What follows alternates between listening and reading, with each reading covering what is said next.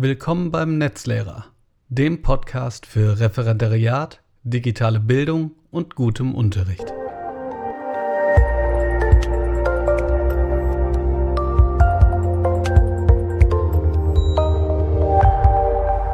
Bevor es losgeht, die üblichen zehn Sätze zum Support. Ich freue mich, dass ihr dabei seid. Der Podcast ist und bleibt kostenlos. Wenn ihr möchtet, könnt ihr mich unterstützen, indem ihr beispielsweise eine Rezension auf den zahlreichen Podcast-Portalen hinterlasst.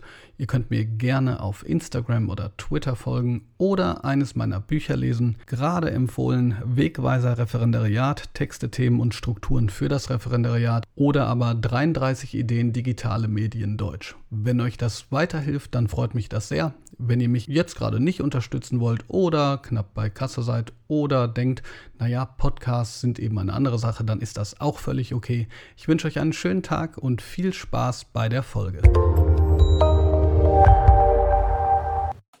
Einen schönen guten Tag von wo auch immer ihr diese Folge hört. Es geht, und das habe ich jetzt wirklich allgemein formuliert, um Referendariat in Zeiten des Coronavirus. Ich bin mir ziemlich sicher, dass ich nicht alles besprechen kann, was für diese momentane Situation wichtig ist. Ich glaube, das kann aber auch gar nicht der Anspruch sein. Stattdessen würde ich das Ganze so machen, dass ich mich orientiere an Fragen, die über Instagram reinkamen, und zwar eigentlich in Bezug zur Hospitation im digitalen Fernunterricht. Denn was ich da so gelesen habe, das ist schon so, dass ich da zumindest nicht ganz zustimme. Und ich glaube, es ist wichtig, dass wir uns auch gegenseitig hier helfen, Mut zu sprechen und mögliche Lösungswege für eine wirklich vertrackte Situation bieten. Zunächst einmal ganz grundsätzlich, ich äh, denke immer, dass es wahrscheinlich wichtig wäre, dass ich Abbitte leiste. Es ist der 2. März und ich habe in meiner letzten Folge noch das letzte Jahr besprochen. Währenddessen lese ich in äh, diversen Einführungen, wo es dann darum geht, dass ich meinen Senf zu irgendwas zugegeben habe, dass ich Podcaster bin und denke, oh Gott, oh Gott, jedes Mal, äh, dann müsste ich halt auch mal wieder einen Podcast machen. Die Sache ist nur so, dass es einfach sehr, sehr viel war. Ich weiß nicht, wie es euch geht, aber ähm, man möchte ja auch das, was man tut, irgendwo gut machen. Und klar, Podcasts sind nur äh, in Form gesprochene ähm, und vielleicht auch flüchtige ja, ähm, Medien, aber auf der anderen Seite ist es schon so, dass ich natürlich versuche, äh, mein Hauptgeschäft, und das ist und bleibt natürlich das Unterrichten, so gut wie möglich hinzubekommen. Insofern verzeiht mir bitte, dass dieser Podcast, dass diese Podcast-Folge erst so spät kommt, äh, quasi die erste Folge im Jahr 2021 und ich verzichte jetzt auch darauf, euch irgendwas äh, zu sagen, was darauf hindeuten könnte, dass ich es regelmäßiger tue, denn ich weiß es schlicht nicht. Dennoch äh, sei hier an dieser Stelle nochmal gesagt, dass ich mich sehr freue über ja, die zahlreichen Zusendungen, die ich bekomme, wo Referendarinnen und Referendare mir sagen, äh, herzlichen Dank dafür, dass du diesen Podcast machst. Ich habe den gerade erst neu entdeckt, der hat mir viel geholfen. Ähm, das finde ich sehr, sehr wichtig. Vor allen Dingen, weil ich das Gefühl habe, dass es da manchmal gar nicht ausschließlich um so eine funktional-analytische Betrachtung geht, sondern einfach äh, darum zu sagen, hey, das Referendariat, das mag anstrengend sein, das mag wirklich krasse Stressphasen haben, aber vor allen Dingen ist es eine Möglichkeit, ähm, ja, in diesen wundervollen Beruf zu starten, der einen natürlich momentan auch immer mal wieder ans Limit bringt. Aber ich glaube, die vielen wütenden Reaktionen auf die eine oder andere politische oder anderweitige Entscheidung zeigen vor allen Dingen auch, äh, dass vielen dieser Job so wichtig ist. Ja, so rum könnte man es ja auch sehen. Von daher äh, vielen Dank für diese zahlreichen Rückmeldungen. Ähm, es gibt ja mittlerweile sehr viele neue, tolle Podcasts, äh, die ähm, ich euch auch gerne ans Herz legen möchte. Ihr kennt bestimmt auch Lockerlehrer, beispielsweise von Lydia Klaas. Ähm, es gibt einen weiteren, den habe ich jetzt vergessen. Oh Gott, äh, das tut mir total leid. Ähm, aber wenn ihr Lockerlehrer oder eben meinen Podcast eingebt, ähm, zum Beispiel bei iTunes, dann findet ihr da direkt diesen, diesen anderen Podcast auch. Oh Gott, das tut mir jetzt sehr leid. Aber jedenfalls, äh, das ist alles sehr schön und ich glaube, ähm, gerade in diesen Zeiten des Coronavirus haben wir alle den Podcast nochmal von einer ganz äh, anderen ähm, Seite kennengelernt und es gibt ja quasi äh, fast schon eine Podcast-Inflation. Und das ist ja durchaus gut, weil es gibt ja so viele tolle und gute äh, Gespräche, wie es äh, gibt, äh, kann man sich ja quasi gar nicht anhören. Bevor es losgeht, noch ein kleiner Hinweis, äh, der äh, schon bei Zeiten nicht mehr so sinnvoll sein wird, weil man diesen Podcast ja länger hören kann als jetzt nur zu dieser Zeit, aber jedenfalls dennoch. Ähm, ich möchte euch noch darauf hinweisen, dass es das sogenannte Edu-Forum bald gibt. Das ist eine große, wenn nicht sogar riesige Workshop ähm, und so weiter Veranstaltung. Ähm, die ist ab dem 16.03. Ähm, und dann am Mittwoch, den 17.03. auch noch mit zahlreichen äh, tollen Personen und Namen im Bereich digitale Bildung. Also äh, da haben wir Matthias Förtsch, Julia Turner, Tobias Erles, äh, Anna Fröhlich, Björn Nölte, Thomas Kleesattel. Ich kann ewig so weitermachen. Ähm, Verena Knoblauch, die ja ähm, gerade im Bereich Grundschule und Digitales sehr viel macht. Also es wird eine großartige Veranstaltung, auf die ich äh, zugegebenerweise auch deshalb hinweise, weil ich dort eine Keynote halte mit dem wunderbar geheimnisvollen äh, Titel Das ist keine Pfeife von richtigen Fragen und falschen Antworten zur Bildung im digitalen Wandel. Und das mit den richtigen und falschen Fragen ist vielleicht ein guter Einstieg in diese ganze Thematik des digitalen Fernunterrichts.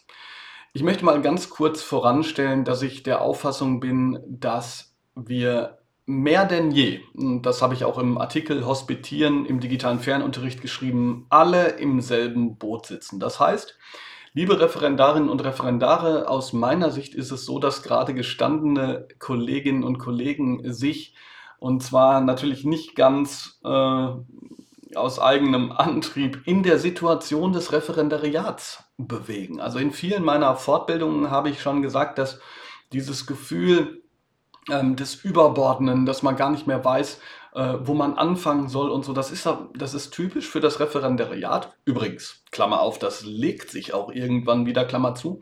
Aber jedenfalls ist das dieses Gefühl, manchmal kann das ja auch voller Power sein, dass man in einem bestimmten Seminar sitzt und dann wird gezeigt, was es alles für tolle Dinge gibt, die man machen kann. Ja? Ähm, ich weiß nicht, ob ihr das kennt ähm, und auch natürlich die älteren Zuhörerinnen und Zuhörer die dann, ähm, was weiß ich, damals was kennengelernt haben. Dann lernt man ein Gruppenpuzzle und einen Energizer kennen und so. Und man will sofort in die nächste Stunde rennen und das machen und muss dann irgendwie bemerken, dass das Gruppenpuzzle sich natürlich auch nur für bestimmte Sachverhalte anbietet. Ich sage Kolleginnen und Kollegen in Bezug auf den digitalen Fernunterricht immer wieder, dass es deshalb halt eine Erweiterung auch der Möglichkeiten ist, das Digitale. Ähm, jetzt kann man natürlich sagen, ja klar, in Zeiten des digitalen Fernunterrichts ist es nicht äh, eine Erweiterung der Möglichkeiten, sondern überhaupt die einzige Möglichkeit, Unterricht durchzuführen. Das äh, stimmt natürlich.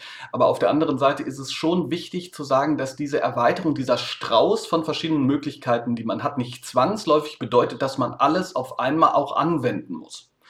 Und ich glaube, ähm, wenn wir schon dabei sind, ähm, das Referendariat hat ja oftmals so einen unterschwelligen Anspruch, als wenn das quasi so äh, als Gerücht, als, als self-fulfilling prophecy sich äh, in den verschiedenen Bereichen so äh, Bahn bricht. Man müsste quasi sofort anfangen zu zaubern. Und wenn man jetzt quasi digital auch viel unterwegs ist, sagen wir mal auf Twitter und Instagram, wo dann beispielsweise auf Instagram eher auch so unheimlich tolles Material gezeigt wird und auf Twitter wird gesagt, hier, wow, hier ist äh, eine tolle, ein tolles Beispiel und so. Ich bin da ja vielleicht auch nicht unschuldig, wenn ich mal eine tolle Idee habe, Second Screen Analyse und wow, dass man das, das Gefühl hat, boah, ich brauche gar nicht erst anfangen. Äh, ich mache hier nur ähm, äh, hier so, so, so Zeug, das eigentlich total blöd und, und, und Grund, äh, also basal ist und nee. Was ich sagen will ist, Viele von denen, die digital arbeiten, oder zumindest kann ich da für mich sprechen, machen auch Stunden, über die sie nicht schreiben, über die sie nicht sprechen.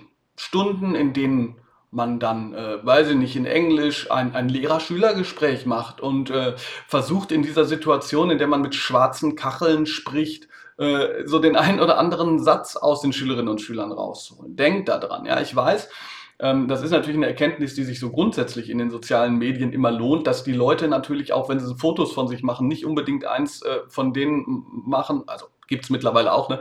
aber in Situationen, wo man quasi kurz vorm Nervenzusammenbruch ist. Aber gerade was Unterricht angeht, kann das natürlich sehr täuschen und da kann man in eine Drucksituation kommen und diese Drucksituation, die ist ja unter anderem dann noch mal schwerer, wenn man das Gefühl hat, ich fange jetzt gerade an und ich fange an in einer Situation, äh, die, die einfach sehr, sehr schwierig ist, ja, weil natürlich Bildung auch ähm, wie der äh, Lehrer unterstrich und unterstrich Unterricht sagte, vor allen Dingen auch Beziehungsarbeit ist. Und diese Beziehungsarbeit, die können wir momentan natürlich nicht führen und leisten. So. Und deshalb vielleicht als äh, kurzer Hinweis äh, nochmal zurückzukommen, wir sitzen alle im selben Boot. Das bedeutet aber auch für jegliche Anbahnung, und da spreche ich mit ähm, euch, liebe Referendarinnen und Referendare, die Anbahnung von, von Unterricht hinterher, von Hospitation und so weiter. Man kann, man kann sich natürlich wünschen, dass Kolleginnen und Kollegen offen sind und sagen, ja klar, kommt jederzeit vorbei, auch in meinem ähm, digitalen Unterricht ähm, und ähm, ja, seid einfach dabei, wir wissen ja selber, wie es war und so weiter und so fort. Ich würde aber wirklich euch ähm, nochmal darauf hinweisen, dass die Situation für Kolleginnen und Kollegen natürlich, wie gesagt, manchmal so ist wie im Referendariat früher. Wenn man aber schon 20 Jahre unterrichtet und man fühlt sich wieder so, dann möchte man nicht, manchmal nicht unbedingt, dass Leute dabei sind und, und sozusagen teilhaben an dem, was manche leider Gottes, muss man so sagen, als Scheitern betrachten ich könnte mich jetzt da hinstellen und äh, lange erklären, warum das kein Scheitern ist oder warum Scheitern, gemeinsames Scheitern äh, genauso gut ist wie gemeinsames Gelingen, weil letzten Endes ist das ja auch eine Lernphase, aber das bringt ja nichts. Äh, was ich damit nur sagen will, ist deshalb ist Behutsamkeit gefragt, ähm, wenn, wenn Kolleginnen und Kollegen ähm, gebeten werden sollen, dass man zum Beispiel bei ihnen hospitiert oder Unterricht durchführt und so weiter und so fort.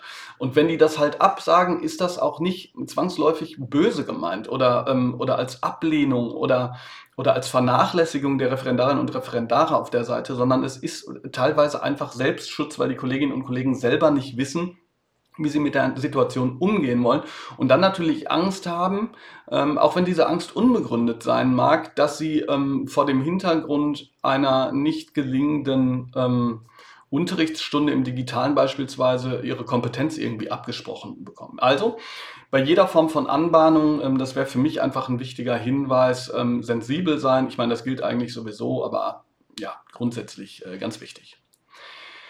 Bevor ich äh, zu den FAQs komme, also zu den Fragen, die mir über Instagram gestellt worden sind, möchte ich noch einen Hinweis loswerden, der mir ähm, als sehr, sehr zentral erscheint.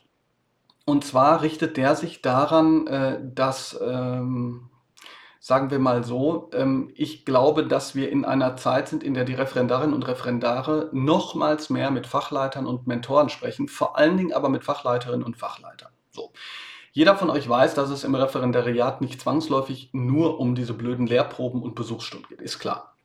Das ähm, ähm, muss ich nicht wiederholen, zumal ja dann auch alle sagen, naja gut, am Ende muss man es halt natürlich aber trotzdem machen. Das stimmt. Der Punkt an der ganzen Geschichte, weshalb ich das jetzt so aushole, ist, wir wissen natürlich nicht, ob es jetzt digital weitergeht oder in Präsenz. Wenn es in Präsenz weitergeht, dann ist es natürlich so, dass sich die Fachleiterinnen und Fachleiter ähm, auch bei der Beobachtung von Unterricht, bei der Rückmeldung und so weiter auf das beziehen können, was sie sowieso geplant haben. Ja? Ähm, also sozusagen die typischen Beobachtungspunkte, die man dann so hat und die ich glaube ich jetzt nicht alle ähm, wiederholen muss, weil sie ja letzten Endes den äh, Referendarinnen und Referendaren, Klammer auf, hoffentlich, Klammer zu, auch klar gemacht werden. In einer Situation des digitalen Fernunterrichts, wenn da aber dann auch Besuchsstunden gehalten werden müssen, dann muss für euch Referendarinnen und Referendare klar sein, was der Fachleiter, die Fachleiterin als guten digitalen Unterricht sieht. Und äh, da habe ich in der Hospitation oder in diesem Bereich, in diesem Artikel über die Hospitation schon drüber geschrieben, würde aber ganz kurz nochmal das Beispiel geben, was ich meine, was so problematisch ist. Also ich gebe euch ein Beispiel. Wenn ich als Fachleiter oder wenn ich Fachleiterinnen und Fachleiter höre oder wenn ich ihm ähm, selber als Mentor ähm, eine Unterrichtsstunde anschauen würde, dann weiß ich, die Sicherung ist äh, sozusagen eine heilige Kuh. Ähm, ja, man, ich finde auch, dass das sinnvoll sein kann, diese Sicherung, diese Sicherungsphase, also dieses am Ende steht halt was ähm, auf der Tafel. Ähm, ich habe das schon äh, immer mal wieder auch kritisiert, weil ich der Meinung bin, dass damit sozusagen so eine Form von Faktizität suggeriert wird, die eigentlich Quatsch ist. Also was will ich damit sagen? Ich ähm, mach mal eine Standardstunde, ich mache eine, mach einen schönen Einstieg ähm, mit einem Impuls, der zu einem Text führt. Der Text wird von den Schülerinnen und Schülern bearbeitet und dann sollen bestimmte Schlüsselbegriffe aus dem Text ähm, gesichert werden. Und das mache ich, indem ich halt Fragen stelle, und zwar Fragen, von denen ich weiß, dass sie zu den richtigen Antworten führen, also zumindest bei denen, die den Text richtig gelesen haben. Und dann wird das quasi an die Tafel geschrieben. Ähm, und danach wird es halt äh, in die Hefte übertragen. So, ne? Das ist das, was wir alle so kennen, standardmäßig so. Das Problem, und das ist sozusagen immer mal wieder meine Kritik an solchen ähm, Sicherungen gewesen, ist, je nachdem, was für ein Text es ist, also wenn es ein Sachtext ist, okay, dann mag das stimmen und meine, mein Tafelbild mit Erwartungshorizont, ne, was ich dann abgleichen muss, äh, führt halt eben dazu, dass ich dann diese Standardsicherung habe. Das ist, das ist von mir aus okay. Problem ist natürlich schon dann, wenn ich äh, als Junglehrer unsicher bin und äh, es irgendwie nicht hinkriege, die Frage zu stellen, die dann genau die Antwort ist, die ich brauche. Und dann muss ich quasi die Fragen übergehen und sagen, naja, ich schreibe jetzt mal was anderes hin und bla bla bla. So. Was ich aber eigentlich sagen will, ist, diese Sicherungsphase, ähm, die baut ja auf erstens der Annahme auf, dass es immer sozusagen die richtige Antwort gibt. Und ich kitzel von den Schülerinnen und Schülern quasi die Antworten raus, die ich eigentlich bekommen muss, um hinterher was an der Tafel zu haben, was dann abgeschrieben wird. So. Jetzt kommen wir zurück zu den Fachleiterinnen und Fachleitern. Wollen die, dass das digital auch so übertragen wird, eins zu eins quasi. Weil das kann ja beispielsweise bedeuten, dass man entweder äh, analog arbeiten muss, ne? das heißt sozusagen jede Form der, äh, des Impulses muss, müssen die Schüler quasi analog in ihre Hefte schreiben ähm, und dann, was weiß ich, abfotografieren, dann wird es kontrolliert und dann macht man daraus einen Tafelanschrieb, äh, in Klammern wie, äh, der dann dazu führt, dass sie das Ganze wieder ins Heft abschreiben müssen. Also soll man das so machen. Ich sage nicht grundsätzlich, dass es falsch sein muss, dass auch mal was analog ins Heft geschrieben wird. Das lasse ich übrigens auch mal immer wieder machen. Ich sage nur, dass das natürlich äh, ziemlich Quatsch ist oder einfach nicht sinnvoll in Form des digitalen Arbeitens. Wenn ich nämlich beispielsweise Schülerinnen und Schüler sage, dass sie eine Gruppenarbeit machen in einem ähm, kollaborativen Tool, also sagen wir mal einem Etherpad, so, die schreiben das da rein, dann besteht das ja schon digital. Das heißt, wenn die in so einem Dokument miteinander arbeiten und dann ist die Aufgabenstellung, äh, dass ich sage, dass die Schülerinnen und Schüler sich gegenseitig ähm, zum Beispiel korrigieren und ich gucke mir dann hinterher das Dokument an und die Ergebnisse und diese Ergebnisse sind schon richtig, ja, dann müssen sie es ja nicht nochmal abschreiben, dann haben sie es ja schon abgeschrieben. Und das wiederum verweist auf dieses typische Digitale, dass im Endeffekt ähm, die Durchführung, die zum Beispiel in der Klasse ähm, Darin bestehen wir ähm, sozusagen zusammen zu besprechen, was der Text ist. Äh, die Sicherung äh, in der Klasse sozusagen dieses Schüler-Lehrer-Gespräch und die Kontrolle, die ja im Prinzip in der Überführung auf die Tafel ist, alles schon in eins äh, geschmelzt ist. So, das heißt, aus meiner Sicht wäre sinnvoller, produktiver digitaler Unterricht kooperativ mit dieser Kontrolle. Aber ob das sozusagen jeder Fachleiter so sieht, der vielleicht sich eher noch äh, in, in diesem anderen Schema, in diesem Präsenzschema bewegt und eher erwartet, dass quasi der Präsenzunterricht möglichst eins zu eins übertragen wird auf äh, das digitale Setting. Das weiß ich natürlich nicht. Und da könnt ihr natürlich auch nicht sagen, hier, ähm, wir machen das jetzt aber so. Ich habe da einen tollen Blogbeitrag von Bob Blume gehört oder von, von Philipp Wampfler oder von wem auch immer sondern da muss man leider Gottes halt, oder was heißt leider Gottes, aber da muss man jedenfalls dahingehend ähm, äh, aus meiner Sicht einfach versuchen, äh, dass die Fachleiterinnen und Fachleiter möglichst transparent sagen, was ihre Erwartungshaltung für den digitalen Fernunterricht ist. Und wenn diese Erwartungshaltung, ähm, ich sage jetzt mal aus meiner Perspektive leider Gottes, ist, dass sozusagen ähm, möglichst der Präsenzunterricht eins zu eins übertragen werden sollte, naja, gut, dann muss man das halt so machen. Und das gilt natürlich auch für andere Phasen. Also ich gebe euch ein Beispiel. Ich, mein Unterricht ist oftmals, nicht immer, aber oftmals orientiert zumindest an dem, was ich ähm, im Blogbeitrag ähm, Standard-Setting und die 2 plus 2 Regel genannt habe. Ich werde das jetzt nicht ewig ausführen, sondern will einfach sagen, diese Orientierung führt halt aus meiner Sicht zu einem gewissen Halt. So. Egal, äh, wie jetzt dieses Standard-Setting aussieht, ähm, es ist jedenfalls so, dass nachdem ich eine bestimmte Aufgabenstellung gegeben habe, nachgefragt habe, ob das äh, jedem klar ist und die Schülerinnen und Schüler arbeiten, äh, in einer Situation, in der es eine Einzelarbeitsphase äh, gibt, ich die Konferenz entweder ausschalte oder alle Mikros und alle Kameras ausmache. Ne, das heißt, da sind die, die arbeiten halt zehn Minuten alleine. Und hinterher wissen die Schüler natürlich gut, ich kann sie auch aufrufen und dann können wir halt weitermachen. So, ich finde das sinnvoll, weil das in so einer, sagen wir mal, asynchronen Arbeitsphase, die auch länger dauern kann, ähm, eine Einzelarbeitsphase, dann nicht zwangsläufig ich die ganze Zeit sozusagen durchsprechen muss. Das ist ja Quatsch, ne? 45 Minuten durchzusprechen, wie ich hier, das ist ja kein Unterricht, sondern das ähm, verlangt halt sozusagen einen passiven Zuhörer. Aber ob Fachleiterinnen und Fachleiter das genauso sehen, das ist wiederum eine andere Frage, denn die hängt letzten Endes auch damit zusammen, inwiefern sie quasi Firmen sind mit ich sage jetzt mal, den speziellen Bedingungen von digitalem Arbeiten. Und damit meine ich übrigens nicht, und ich hoffe sehr, dass das äh, auch rauskommt, äh, dass ich irgendwie den, ähm, den, die Weisheit mit Löffeln gefressen habe und die Fachleiterinnen und Fachleiter keine Ahnung haben. Im Gegenteil, Fachleiterinnen und Fachleiter sind natürlich äh, absolute Experten für Unterricht, aber normalerweise sind sie halt Experten für, für Unterricht, für fachspezifischen, äh, fachdidaktisch an den verschiedenen Fächern orientierten Unterricht und nicht zwangsläufig für einen digitalen Fernunterricht im Zeichen einer Notfallsituation. So, das heißt äh, letzten Endes aus meiner Sicht, dass äh, nochmal mehr äh, klar sein sollte, was sind die Anforderungen, was sind die Rahmenbedingungen für diesen digitalen Fernunterricht. Das ist dann für Mentorinnen und Mentoren halt interessant insofern, als dass sie versuchen müssen, mit den ähm, Referendarinnen und Referendaren darauf hinzuarbeiten, das eben zu ähm, nochmal besonders zu fokussieren. Und ähm, wie gesagt, also da würde ich halt die Fachle ähm, Fachleiterinnen und Fachleiter immer mal wieder ähm, darum bitten, das sozusagen zu spezifizieren.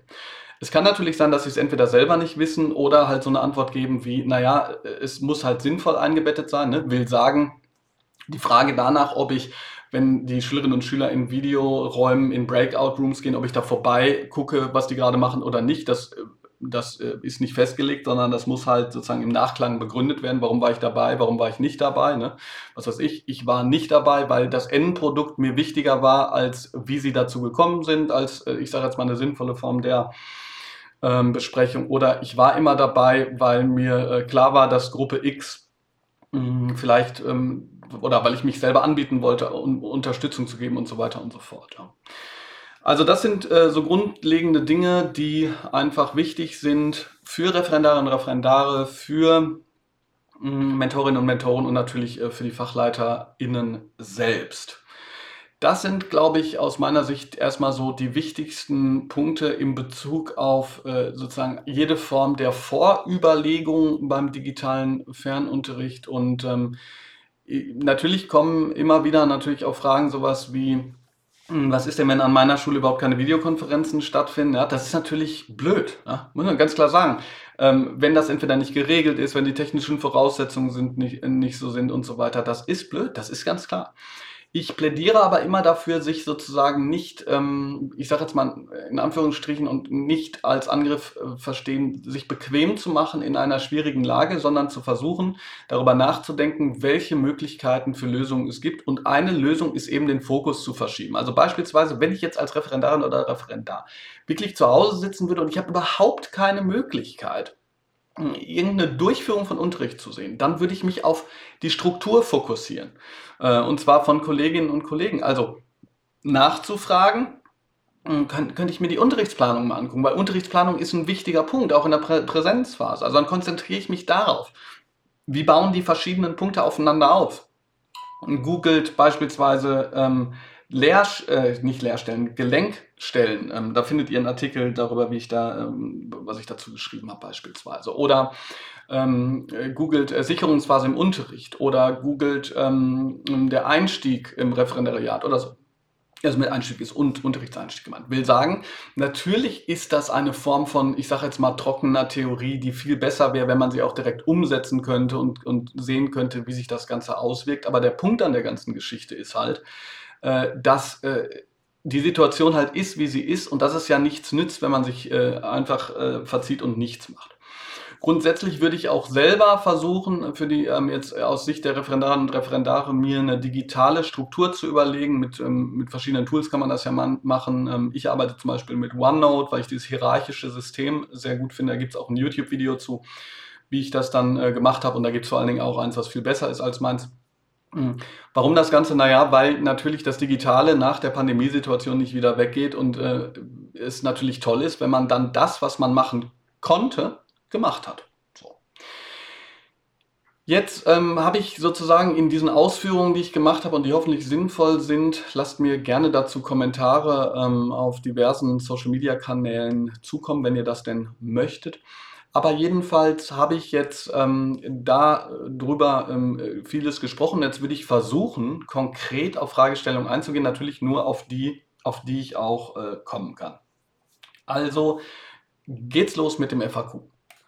Clara Fanelia fragt, welche entlastenden Tätigkeiten kann man anbieten? Anwesenheit checken, Sicherung dokumentieren.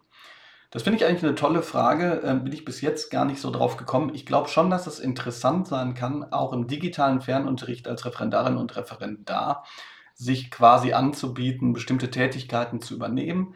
Ähm, die beiden Anwesenheit checken, Sicherung dokumentieren, finde ich zum Beispiel toll. Auch hier sei darauf hingewiesen, dass sowas wie eine Sicherung zu erstellen äh, beispielsweise auch bedeuten kann, dass man die Sicherung schon ähm, quasi vorentlastend gemacht hat. Finde ich eine tolle Idee, äh, kann ich gar nicht äh, so viel mehr darüber sagen. Man kann natürlich überlegen, ob man hinterher es schafft, quasi im digitalen Fernunterricht auch mal eine Phase selbst zu übernehmen, aber es bleibt natürlich dabei. Das ist mh, mm, ein bisschen schwieriger als natürlich sonst. Dann hat jemand gefragt hier MMM, ich verzichte jetzt darauf, das zu buchstabieren. Sollte man überhaupt hospitieren? Ähm, ich nutze das nur, um die Klasse kennenzulernen, aber leider muss ich sagen, dass ich bei digitalem Fernunterricht noch nichts mitnehmen konnte und eher den drei entsprechenden Lehr Lehrkräften um Einarbeitung in verschiedene Tools geboten werde. Ja, ich muss wirklich ähm, jetzt nochmal grundsätzlich eine Lanze brechen für Hospitation. Ich habe versucht, das auch in einem Artikel zu machen ich verstehe, dass man der Ansicht sein kann, dass man nichts mitnehmen kann. Aber ich finde es extrem wichtig, zu versuchen, auf die Metaebene zu gehen und zu überlegen, was kann ich denn mitnehmen? Natürlich ist es einfach zu sagen, naja gut, die hocken da und äh, äh, jetzt, was soll ich jetzt machen? Aber in jeder Situation der Vorstrukturierung, der Durchführung und auch der Interaktion kann man was mitnehmen. Man kann beispielsweise mitnehmen äh, in einer Klasse, wo keiner was sagt, wann sagt denn jemand was? Wie viele Leute sagen was? Wer sagt was? Wie sagen die Leute das? Wer reagiert darauf? Wie reagiert der Lehrer darauf? Wie ist ein Impuls gestaltet? Was für Frageformen gibt es? Ist die offen, geschlossen oder konvergent? Ist das Ganze so durchgeführt, wie es strukturiert ist? Wie ist die Struktur? Wie wird die nachbearbeitet? Wie wird die vorbereitet? Ähm, woran hapert es? Was sind die technischen Probleme? Was sind Gelingensbedingungen? Und so weiter und so fort. Ich kann mir keine Situation vorstellen, in der Hospitation nicht sinnvoll ist. Und das gilt übrigens, äh, also diese, diese, ich sage jetzt mal, ähm, Behauptung, und das ist jetzt nicht auf den Fragenden hier gemünzt ähm, im FAQ, das habe ich öfter gehört. Die Behauptung, dass Hospitation ja überhaupt nichts bringt und dass man passiv sei, das höre ich immer wieder. Das ist Quatsch. Das bedeutet nur, dass diejenigen, die die Hospitation nicht richtig hingekriegt haben, googelt mal richtig hospitieren. Der häufigste Fehler, den man machen kann in Hospitationen, ist der, dass man äh, sozusagen vorher keinen Fokus gesetzt hat. Und dann hockt man da drin, kommt so in die Schülerrolle, hört so inhaltlich zu und findet alles langweilig, weil man das ja selbst studiert hat. Und das ist eben natürlich nicht sinnvoll. Was aber sinnvoll ist, ist eine, in eine Rolle zu kommen, in der man äh, sozusagen diese, dieses gesamte Setting analytisch versucht zu reflektieren, wie ich es gerade mit diesem kleinen Feuerwerk von Aspekten gemacht habe. Ansonsten ist dazu natürlich, habe ich diesen Artikel geschrieben, da kann man es nochmal durchlesen. Letzten Endes ist jede Form des Gelingens oder Nicht-Gelingens und äh, jede Form von Fokus sinnvoll, um dann in einem nächsten Schritt selber zu gucken, wie kann ich das denn vielleicht anders, besser machen oder eben übernehmen. Das heißt, Natürlich, wenn kein Unterricht stattfindet, kann ich auch nicht hospitieren. Aber äh, irgendwie muss ja das, was jetzt momentan passiert, auch strukturiert werden. Also fokussiere ich mich darauf. Will sagen, bitte nicht in eine Rolle fallen, wo man sagt, Hospitation in der Situation bringt sowieso nichts, äh, sondern aktiv versuchen zu überlegen, was kann denn wirklich sinnvoll sein in dieser Hinsicht. Fuchsbau 8 sagt, worauf ist besonders zu achten? Aktivierung, Leerläufe durch technische Probleme. Damit sind schon zwei Aspekte benannt. Alles weitere habe ich unter anderem auch in dem Artikel beschrieben. Ähm, ich denke, dass sozusagen die Frage selbst, worauf ist zu achten, schon auf einen Hinweis gibt, auf eine Leitfrage, die ich in dem Artikel Hospitieren ähm, im digitalen Fernunterricht formuliert habe, nämlich was ist wahrnehmbar? Das ist die wichtigste Leitfrage. Ja? Es nützt ja nichts darauf zu achten, was nicht wahrnehmbar ist. Also for obvious reasons, aber trotzdem, die Frage ist, was ist wahrnehmbar? Und was wahrnehmbar ist, ist jede Form von Interaktion, äh, Strukturierung und äh, Durchführung. Und da würde ich mich halt auch versuchen, darauf zu, zu äh, fokussieren. Was kann ich erwarten? Was muss ich erwarten? Wie sollte eine gute Stunde aufgebaut sein? Naja, sagen wir mal so, da kommen wir dann wieder in Gefilde, wo ich sagen würde, ich kann das natürlich nicht als, äh, sagen wir mal, äh, Standard einfach jetzt raushauen. Äh, da bin ich äh, natürlich nicht Hilbert Meyer. Aber äh, wenn man sich beispielsweise anschaut, äh, und da habe ich äh, gerade eben schon mal drauf rekurriert, die Standardsituation im digitalen Fernunterricht und die 2 plus 2 Regel. Jetzt nehmen wir mal nur ein Beispiel. Da habe ich geschrieben darüber, dass ich meine Unterrichtsstunden starte mit einer Begrüßung, Anwesenheit, offenen Fragen. Frage nach dem äh, Befinden der Schülerinnen und Schüler finde ich wichtig. Ähm, und äh, dann nach einer Erklärung der Hausaufgaben, äh, Quatsch, der Hausaufgaben, der Aufgabe. Also als so eine Art Advanced Organizer. Advanced Organizer kann man auch äh, ruhig mal googeln. Und weil ich das immer so mache, ähm, erwarte ich mir davon, dass die Schülerinnen und Schüler ähm, eine, eine Sicherheit ähm, in, in sozusagen dieser Form erlangen. Für mich ist das äh, einfach sehr sinnvoll, so vorzugehen und jetzt nicht mal so entdeckend oder mal zu sagen, ah, was machen wir denn? Also ne, sozusagen so eine Art von Standard zu entwickeln. Aber ob das jetzt äh, für jeden so ist, natürlich, ist natürlich wichtig. Letzten Endes ist aber die Frage, äh, was kann ich erwarten, was muss ich erwarten? Ich glaube, die wichtigste Frage ist, gibt es irgendwie für die Schülerinnen und Schüler eine Möglichkeit, ähm, Lernzuwachs zu erhalten. Das ist ja immer das Wichtigste im, im, im Unterricht auch. Also, was heißt immer das Wichtigste? Klar, Sozialverhalten und Beziehungsarbeit und so weiter ist klar. Ne? Aber letzten Endes ist ja grundsätzlich immer die Frage, was wussten die Schülerinnen und Schüler nicht, was sie danach wussten. Oder jetzt für diejenigen, die aufschreien und sagen, was mit der Kompetenzorientierung, das war jetzt natürlich, äh, äh, ich sage jetzt mal, der Fokus darauf, oder was können, ja? Was ist passiert? Könnte man auch sagen, ja. Die gehen rein in die Stunde und danach gehen sie raus, was ist passiert. Das kann ja eine Kleinigkeit sein, aber das wäre halt einfach schön.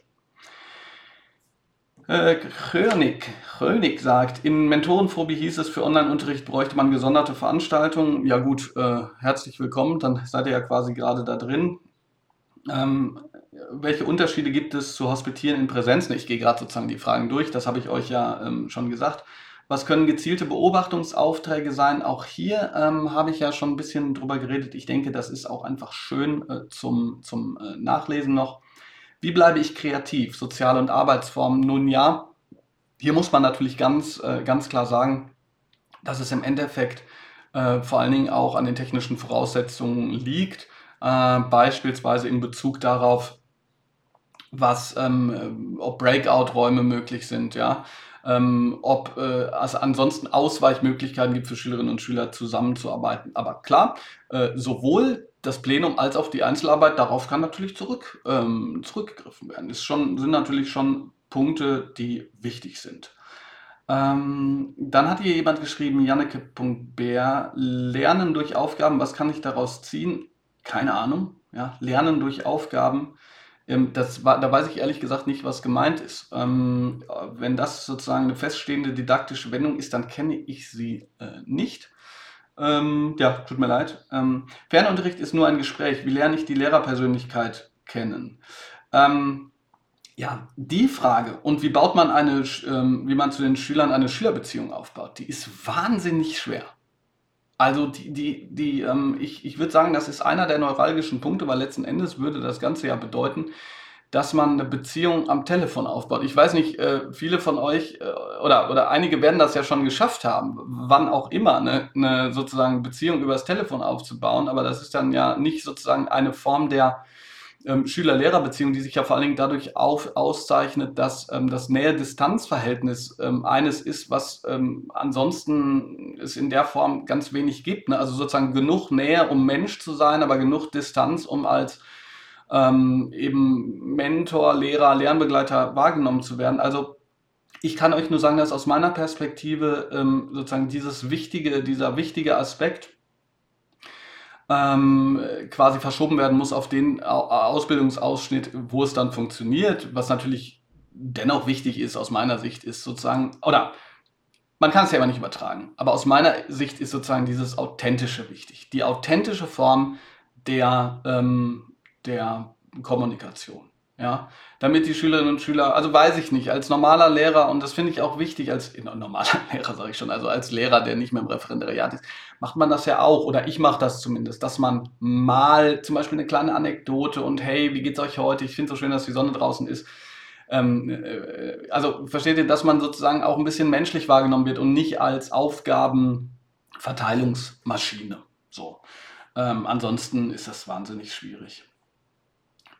Ähm, das, was Papa.bayer gesagt hat, wie geht's, wenn ähm, kaum äh, Konferenzen angeboten werden, äh, ja, ähm, mit traurigem Smiley, da kann ich auch nur sozusagen den traurigen Smiley zurückgehen. Ich glaube, da habe ich viel drüber gesprochen. Ne? Ähm, auch wenn es schwierig ist in solchen Situationen, ähm, ist aus meiner Sicht äh, ähm, wichtig, dorthin zu schauen, wo was passiert. Was kann ich beobachten, was kann ich mitnehmen und ansonsten, wie kann ich mich selbst versuchen neu zu organisieren. Generell hat jemand geschrieben, Tipps für Lehrkräfte zur Unterstützung der Refis. Äh, für mich ist es so, dass ähm, das Wichtigste überhaupt ist, ein offener Ansprechpartner zu jeder Zeit zu sein. Das äh, ist wahrscheinlich klar, ne? aber trotzdem wichtig. Und auch, ähm, man kann seine Expertise und seine gewachsene Lehrerpersönlichkeit aus meiner Sicht wahren und trotzdem sagen, das weiß ich auch nicht oder das ist schwierig oder hier habe ich gerade das auch nicht, äh, hat das gerade auch nicht geklappt. Ich bin selbst Mentor. Ich habe ähm, meiner Referendarin zum Beispiel direkt nach dem, was überhaupt nicht geklappt hat, gesagt, das hat überhaupt nicht geklappt, so habe ich reagiert, das ist meine Schlussfolgerung.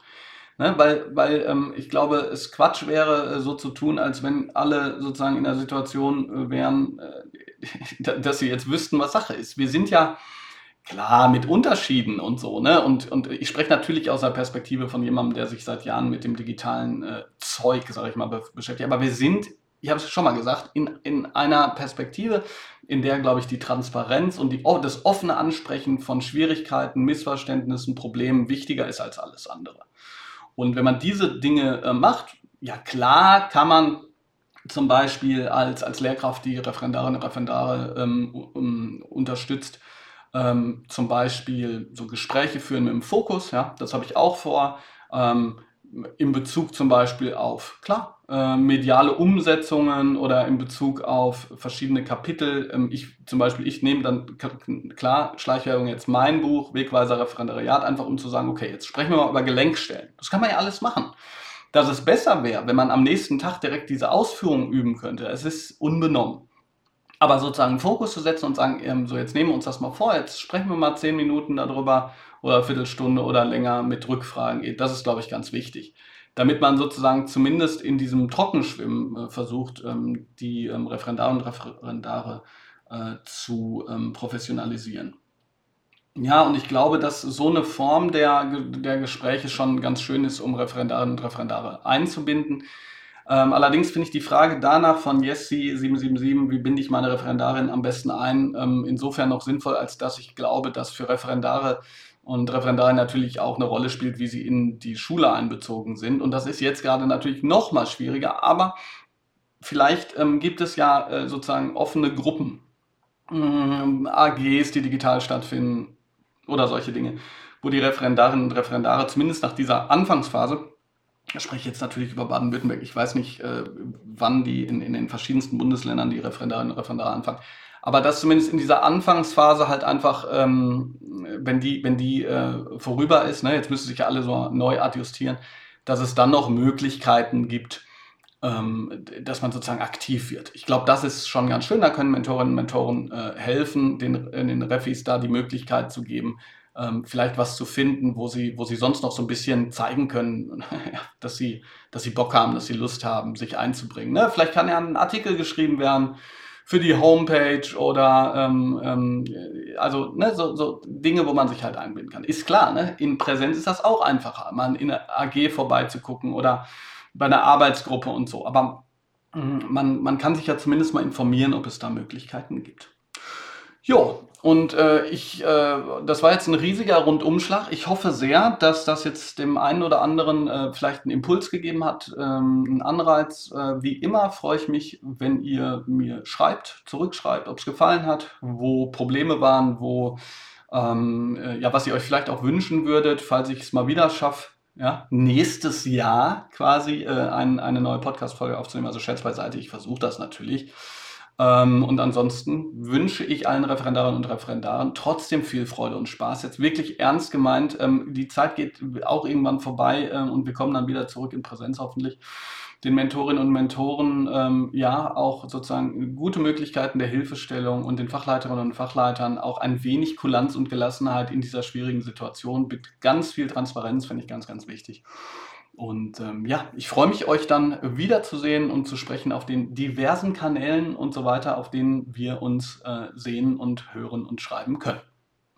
Bis bald, euer äh, Netzlehrer Bob Blum.